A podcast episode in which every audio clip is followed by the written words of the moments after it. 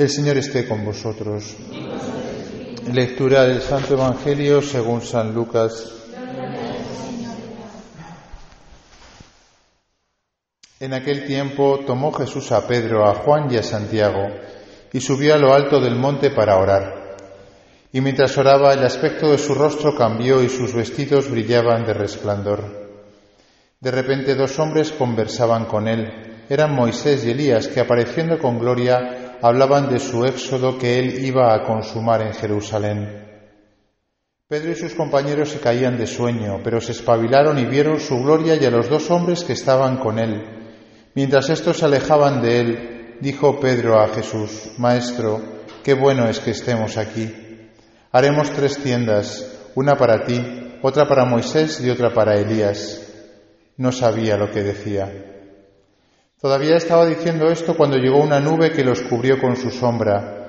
Se llenaron de temor al entrar en la nube, y una voz desde la nube decía, Este es mi Hijo, el elegido, escuchadlo. Después de oírse la voz, se encontró Jesús solo. Ellos guardaron silencio y por aquellos días no contaron a nadie nada de lo que habían visto. Palabra del Señor.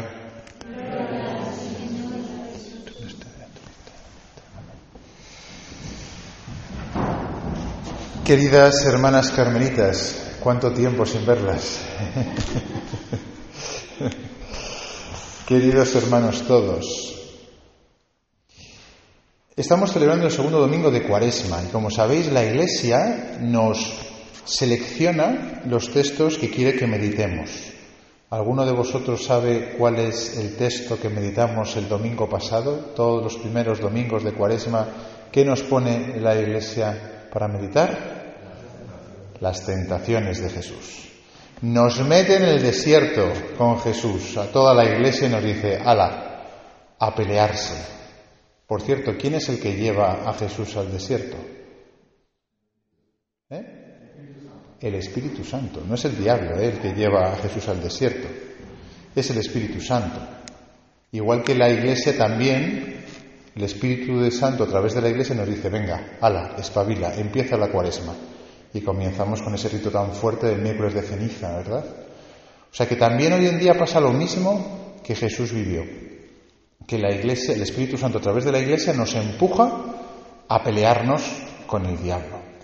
Nos somete a tentación. No puedes comer chocolate. No, Dios mío. Qué horror, no comer chocolate en cuaresma. Cada uno se tendréis vuestro propio propósito. espero. Arroz con leche sí, madre. Sí que podemos tomar arroz con leche. Gracias a Dios. Está muy rico. Bueno, pues sí, nos empuja, nos empuja la Iglesia a meternos en desierto, a meternos en la tentación. Esto es incómodo. Por eso la Iglesia es incómoda. La Iglesia siempre será incómoda. No, es que la Iglesia tiene que modernizarse. Si la Iglesia se moderniza, entonces sí que nos hacemos de la Iglesia.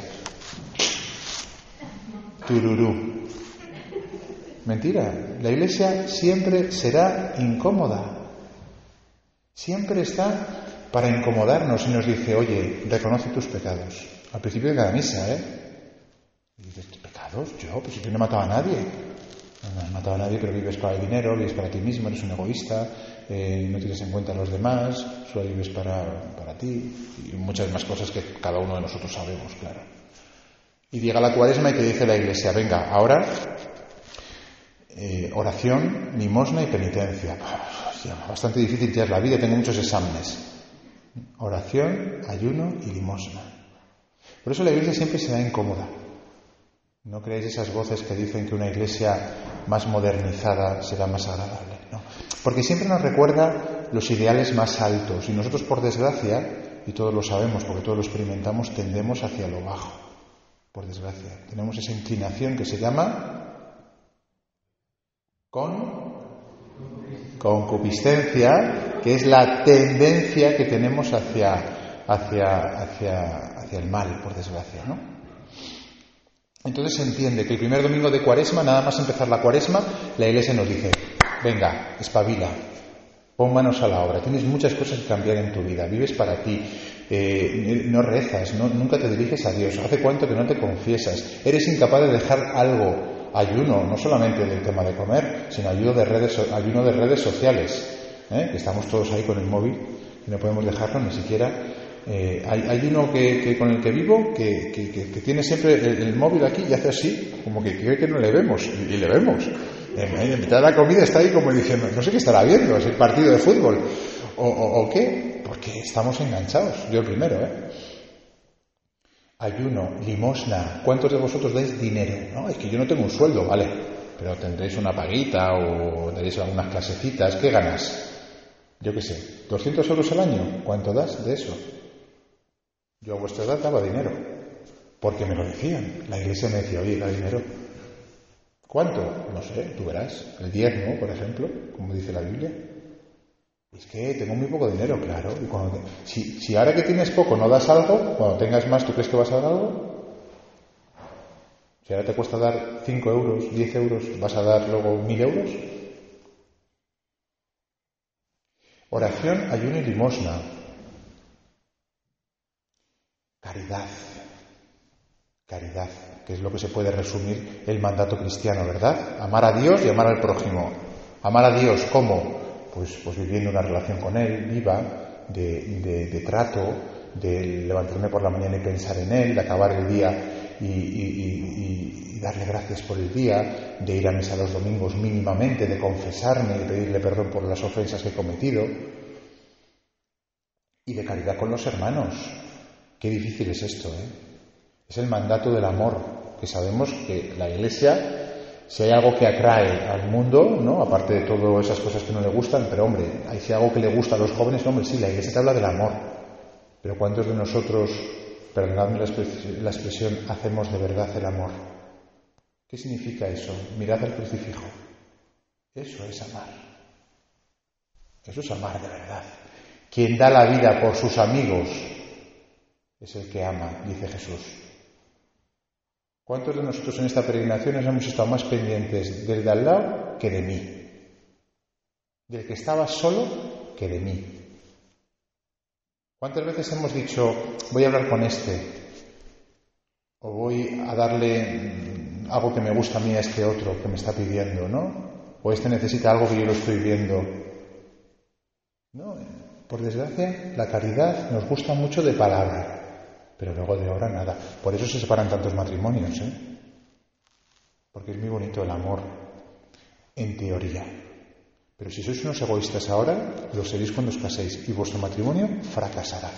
Si no sois capaces ahora de mirar por el otro, no seréis capaces de montar una familia. Porque una familia es sacrificio y entrega, amor por, los, por el otro, olvidarte de ti mismo. Y por eso hoy, siete de cada diez matrimonios van al traste. Y más que habrá con el tiempo, claro. Porque no nos hemos entrenado en amar, en amar de verdad. No en amar con las series que veis y que os tragáis de, de tres en tres, sino en amar de verdad. De olvidarme de mí para pensar en el otro. Bueno, sí, cuando yo tenga marido e hijo sí que lo haré. Si no lo haces ahora, no lo harás después. Esto es un entrenamiento. Bueno, esto es difícil, ¿verdad? Por eso la Iglesia en este segundo domingo de Cuaresma nos pone la transfiguración, que es como un respiro. Es como, bueno, esto ha empezado muy fuerte. ¿eh? El Padre Jesús, vaya un día que nos está echando, nos está poniendo de pecadores para arriba. No, la Iglesia, la Iglesia nos aprieta las tuercas. Pero nos pone en este segundo domingo de Cuaresma este pasaje de la transfiguración. ¿Por qué? Porque fijaos, esto es algo histórico que pasó. Jesús se fue, ¿con quién? ¿Lo hemos leído al principio? Pedro, Juan y Santiago. Solo con tres, ¿eh? De todos los discípulos, 72, bueno, había mucha gente que seguía a Jesús, luego 72 discípulos, luego 12, y dentro de los 12, tres. Solo coge a los tres. Y se va con ellos al Monte Tabor, un monte que hoy en día se puede visitar. Puedes ir allí, yo de hecho fui cuando fui a Tierra Santa, y lo puedes visitar, el Monte Tabor, ¿no? Y se va solo con ellos tres. ¿Y qué es lo que tiene? Tiene un momento de luz. Es un momento glorioso. Es un momento en el que se ve la parte divina de Jesús. Jesús en su apariencia era un hombre, un ser humano como nosotros, porque lo era de verdad, pero también era Dios. Eso solamente se transparentaba en algunos momentos. Por ejemplo, cuando hacía un milagro, la gente decía, pero, ¿y este quién es? Cuando de repente estaban en una barca, se estaban hundiendo y decía, eh, quito parado. Y se paraba la tormenta. Y decían, pero ¿quién es este que hasta el mar le obedece? En esos momentos se veía que era Dios. Pero en esta escena no es un momento puntual, sino que es una escena que se desarrolla en el monte Tabor. De repente, dice, de repente vinieron Moisés y Elías y se pusieron a hablar con Jesús. Y dice que sus vestidos brillaban de resplendor, cambió su rostro, como que se encendió, como la cara de Belén, que está ahí roja, roja, roja, roja, ¿eh? después del sol que le dio ayer. Creíamos que iba a llover y no llovió. No nos llevamos las gorras y está Belén, que parece Moisés aquí, que nos resplandece. Pues así estaba Jesús, estaba resplandeciente. Y luego llegó una nube y se oyó una voz. ¿Qué significan la nube y la voz? Más concretamente, la nube, el Espíritu, el Espíritu Santo, la nube. El Espíritu Santo tiene muchas significaciones, la nube, la paloma, el aceite, el fuego y la voz, Dios Padre. Este es mi Hijo, el amado, mi predilecto, mi elegido. Escuchadle. Luego, fijaros, está el Padre, el Hijo y el Espíritu Santo. El Padre en la voz, el Hijo en la persona de Jesús y el Espíritu en la nube. Hay una teofanía, una manifestación de Dios Trinitario. ¿Y qué es lo que dice Pedro?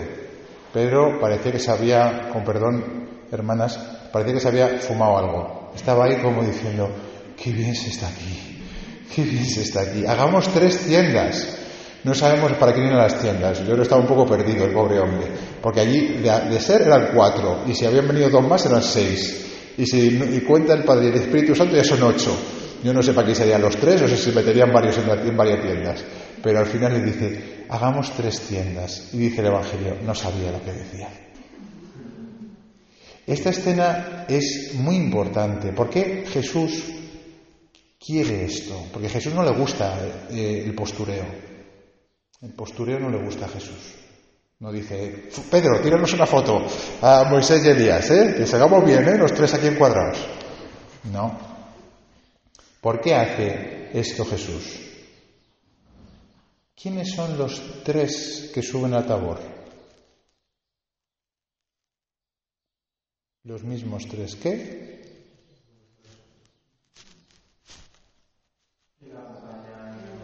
que le acompañen en Getsemaní, el momento más, o sea, no más duro, porque Jesús lo más duro fue toda la pasión, pero el momento en el que se ve a Jesús más hecho polvo, porque si le ves sudar sangre tirado por tierra, sentía asco de la vida, se podía traducir alguna de las frases del pasaje de Getsemaní. Tedio, asco por la vida. ¿Cuántas veces nosotros en la vida, y si no lo habéis vivido, lo viviréis, acordaos de esto, lo viviréis, tendréis ganas incluso de quitaros la vida. Cuando no tenga sentido la vida, cuando te parezca demasiado pesada, cuando tengas, estés tirado por tierra, una, sensación de no merece la pena vivir. Claro, los tres apóstoles vieron eso.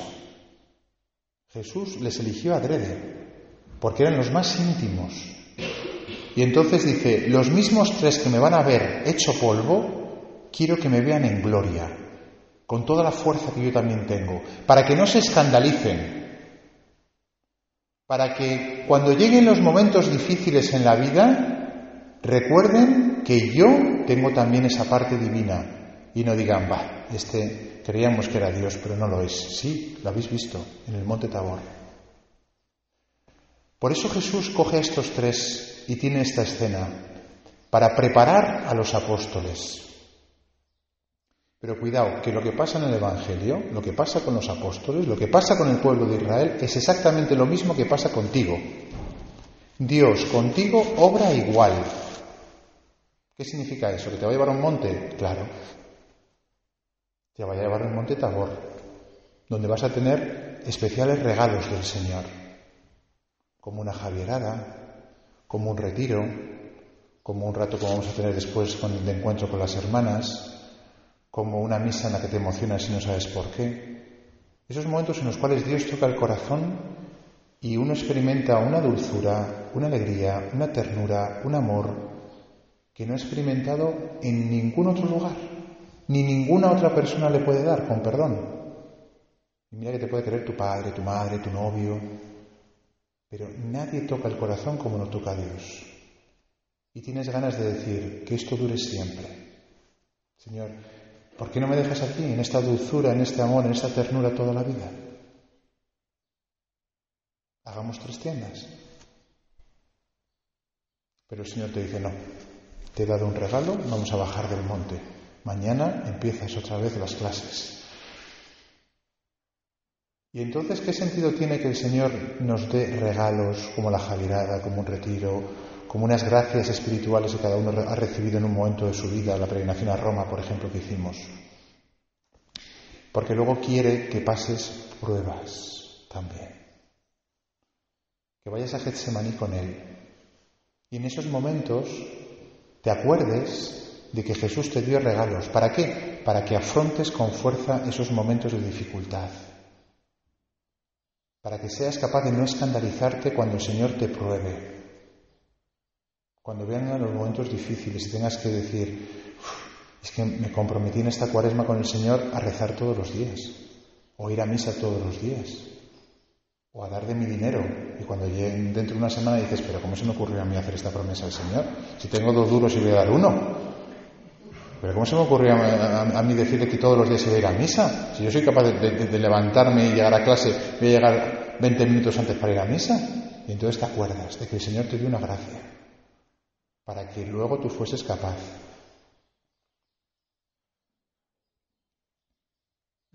En esto puede pasar que tú digas, mira, Señor, yo no quiero sufrir muchas pruebas.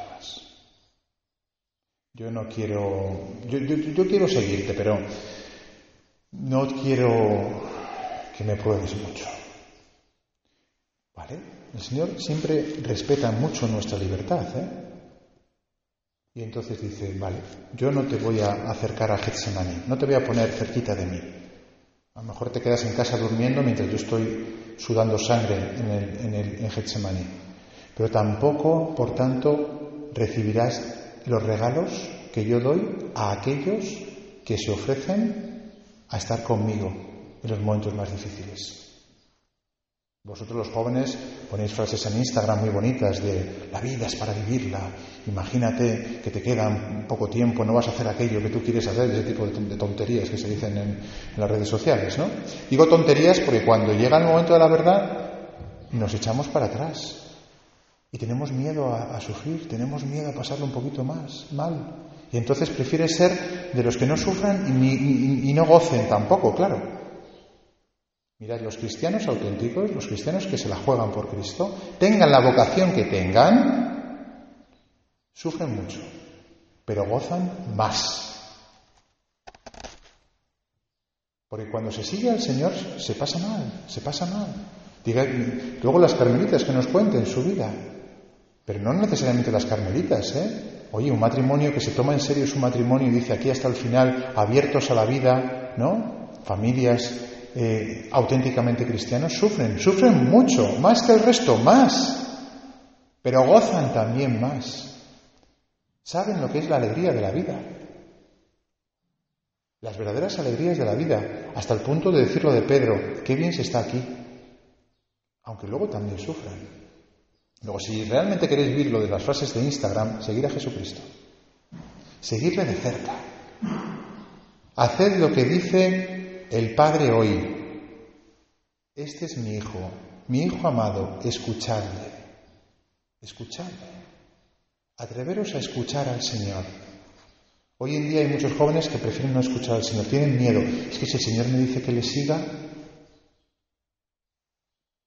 ¿Por qué no le vas a seguir? No, es que yo no quiero ser monja. Es que no tienes que ser monja para seguir al Señor. Es que no sé quiero ser cura. Es que no tienes que ser cura para seguir al Señor. Cuando Jesús llama a seguirle, dice, quien quiera ser discípulo mío, que coja su cruz y me sea. Discípulo, discípulo, seguidor. Que no está hablando de los curas y las monjas, que a veces nos confundimos. No, seguidor, de verdad. Aquel que se ha enamorado de Jesús y quiere vivir con Él. Y te dice Dios Padre, escucha a mi hijo, escúchale, no le oigas, escúchale. ¿Qué tiene Dios que decirte a ti? A ti, en el momento en el que estás de tu vida, en la situación en la que te encuentras, con las dificultades que tienes, con los gozos que quieres vivir y los miedos que a la vez tienes en tu corazón. Escucha a Dios. Y si no le escuchas, dile como Samuel, habla Señor, que tu siervo escucha, estoy dispuesto, me la juego. Porque hoy en día un joven como vosotros que siga a Jesucristo es un verdadero contracorriente. Es el verdadero moderno, el que es capaz de ponerse el mundo por montera y hacer lo que nadie hace, porque el mundo es un borrego, si lo reconocéis. Todo el mundo hace lo mismo. De hecho, para saliros de lo que todo el mundo hace, o tenéis un poco de personalidad o no lo hacéis. El cristiano, y lo tenéis que reconocer, es capaz de decir, me da igual lo que la gente piense. Tampoco va escandalizando, pero oye, pues va a misa los domingos, sus compañeros lo saben, se ríen de él. Se va a hablar con la persona que todo el mundo le hace medio bullying en la clase o que le tiene un poco apartado porque es un poco así, un poco así, y se ríen de él. Este, ¿para, qué, te vas, ¿Para qué te vas con este? Eso a mí, me ha pasado, ¿eh? En la clase, cuando yo estaba de acuerdo en, lo que era BUP, había un chaval que se metían con él y ya un día me harté y ya me puse a, yo a hablar con él y dejadle en paz. Ah, ¿qué, es lo que pasa? ¿Que quieres? Cuesta hacer eso, ¿verdad? Ser diferente del resto, unirte con aquel que, todos... no, no es que le hagan bullying, porque hoy en día no se va a decir, pero bueno, sí que lo tiene un poco como marginado, ¿no? Porque es un poco tío, un poco asado. Hay que tener mucha personalidad para ser cristiano. Si hoy en día hay pocos cristianos y los jóvenes, perdonadme la expresión, sois unos borregos. Vosotros espero que no. Y espero que seáis capaces ¿no? de seguir a Jesús, de escuchar lo que Él tenga que deciros, de compartir las alegrías que Dios nos da, que son muchas, ¿eh?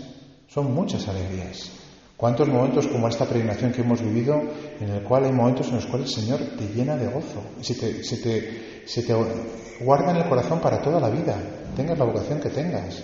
Mirad, la semana pasada aquí hubo un grupo de jóvenes como vosotros y un grupo de matrimonios con sus niños pequeños que vinieron aquí. ¿Por qué? Porque han recibido tanto en las Javiedadas que no querían perdérsela. Y con el niño y todo el lío que es traer a, los pequeñajos, estuvieron aquí. ¿Por qué? Porque claro, esas alegrías que uno ha recibido en fines de semana como estos se te graban en el corazón y quieres seguir viviéndolo y hacer ya a tus hijos desde bebés partícipe de ello.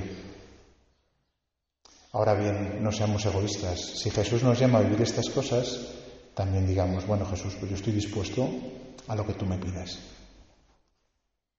¿Que tengo que ser una persona que dé testimonio en mi clase? Pues no, no, sé, no sé cómo lo voy a hacer, pero aquí estoy. ¿Que tengo que empezar a pasar por pastoral? Porque si no paso por pastoral yo es que me, me enfrío. Pues, pues.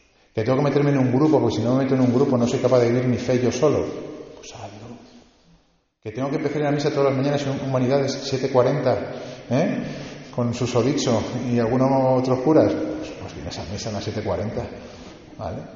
Que tienes que dar algo de tu, de tu, dinero por mucho que te cueste, pues, pues, pues. Pequeñas cosas. A lo mejor alguno de vosotros el Señor os pide algo más grande. Luego, si Dios quiere, nos pueden contar alguna hermana como antes estaba ahí y ahora está aquí. Porque el Señor se lo pidió. Y se resistió, ¿eh? se resistió años. Porque claro, cuesta seguir al Señor. Somos todos la misma carne y huesos, débiles. Pero al final el Señor triunfa. Por eso la cuaresma es un camino difícil, es un camino costoso, es un camino de pelea, es un camino de caerse y levantarse, de, de a veces creer que no podemos, pero al final llega la Pascua, ¿no? Y la Pascua es la fiesta de la fiesta de los cristianos. Por eso vivid bien la cuaresma y os alegraréis en la Pascua con una alegría que, sí sabréis de dónde viene, que es de haber vivido bien la cuaresma. Pues que el Señor nos fortalezca en esta cuaresma, que seamos capaces de escuchar, que si estamos en el monte Tabor disfrutemos de estos momentos de gozo junto al Señor, la comunión que vamos a recibir ahora. Me estoy alargando, pero ya sirve de catequesis. Eh, ayer recibimos la indulgencia plenaria, porque ayer, 12 de marzo, mm, eh, hace 400 años que se canonizó, se hizo santo, a Santa Teresa, ya, no sé ni bien cuántos. San Francisco Javier, Santa San Ignacio y San Isidro Labrador y el italiano este. San Felipe Neri, gracias hermana. Cinco, cinco grandes, ¿eh? Cinco grandes, son, grandes, ¿eh? Cuando uno lee la historia de los santos dice, estos sí que eran hombres y mujeres, hombres y mujeres de verdad, de verdad. Leeros la vida de cualquiera de estos. San Francisco Javier, por ejemplo, Santa Teresa de Jesús. Pero que me vais a decir a mí qué mujer había del siglo XVI como esta mujer. Y le van a la feminista gritando por ahí cuatro tonterías. Y esta en el siglo XVI revolucionó el mundo de entonces machista. Y era monja. ¿Qué me vais a contar? Con perdón. Como, los santos de la iglesia no hay nadie más, son auténticos líderes, son auténticos rompedores, son auténticos progres, progres de verdad. Bueno, pues la iglesia nos da la indulgencia plenaria por haber estado ayer en la misa y bendición. La misa la tuvimos por la mañana, pero es equiparable, ¿no? Eso quiere decir que si tú te confiesas y comulgas siete días antes o siete días después de ayer, rezas por el Papa, que lo vamos a hacer al final, y pides perdón, o sea, haces un acto en el cual rechazas el pecado en tu vida, no quiero saber nada sobre el pecado, aunque luego caigas, pero en tu intención está, el Señor te perdona todos los pecados de tu vida pasada y todas aquellas cosas que pudiesen quedar. Y si quieres ofrecerlo por un difunto, lo puedes hacer, un difunto, solo uno y que sea conocido con nombre y apellidos que automáticamente entre en el cielo. Esos son los regalos que nos da la Iglesia. La indulgencia plenaria. Hombre, aprovechadlo. Aprovechar esto, ¿no? Son regalos que la Iglesia nos da. Nos vamos, mm, pues, mm, más, listos que nunca, ¿eh? Ya, y nos podemos morir a la vuelta. No, esperemos que no, pero ya, o sea, todo, limpito, pero limpito por dentro completamente, por fuera no tanto, por fuera estamos un poco guarros, pero por dentro estamos limpitos. Así que aprovechad. Si no os habéis confesado, tenéis todavía seis días para confesaros. Y si habéis hecho en estos días, antes o después, comulgar una comunión en la cual tú digas, Jesús, aquí estoy. Te voy a escuchar. ¿Qué quieres que haga yo en esta cuaresma? Tranquilo, no te va a pedir que te hagas papá. ¿eh? Te va a pedir, pues, que reces un poquito si no rezas todos los días que, dejes de mirarte el ombligo todo el día, que dejes el, móvil ya en una santa vez y hagas caso a tu padre o a tu madre, que jamás les preguntas qué tal les va en el trabajo. No sé, cosas muy sencillas, ¿eh? A veces te puedo pedir algo grande, pues muy bien, lo escuchas. Pero escuchadle, escuchadle. No hay mayor aventura en la vida que seguir a Jesús. ¿Queréis vivir una vida de aventura? Seguir a Jesús. Os lo puedo asegurar, ¿eh? Esto ya lo digo en primera persona. Se pasa muy bien y se pasa fatal. Es que soy muy débil, madres. Se pasa fatal. Hay momentos en los que dices, preferiría no haberme, haberte conocido, la verdad. Pero luego le miras y dices, ay, perdón por lo que te he dicho. que sí que te quiero, pero... Sí, sí. Pues claro, le ves en la cruz ahí, tan hecho polvo que dices, si yo me quejo porque me duele un pie, ay, Señor. Pues nada, homilía larga, pero que el Señor nos conceda la alegría del tabor. Esa alegría que solamente viven aquellos que se la juegan todo por Cristo.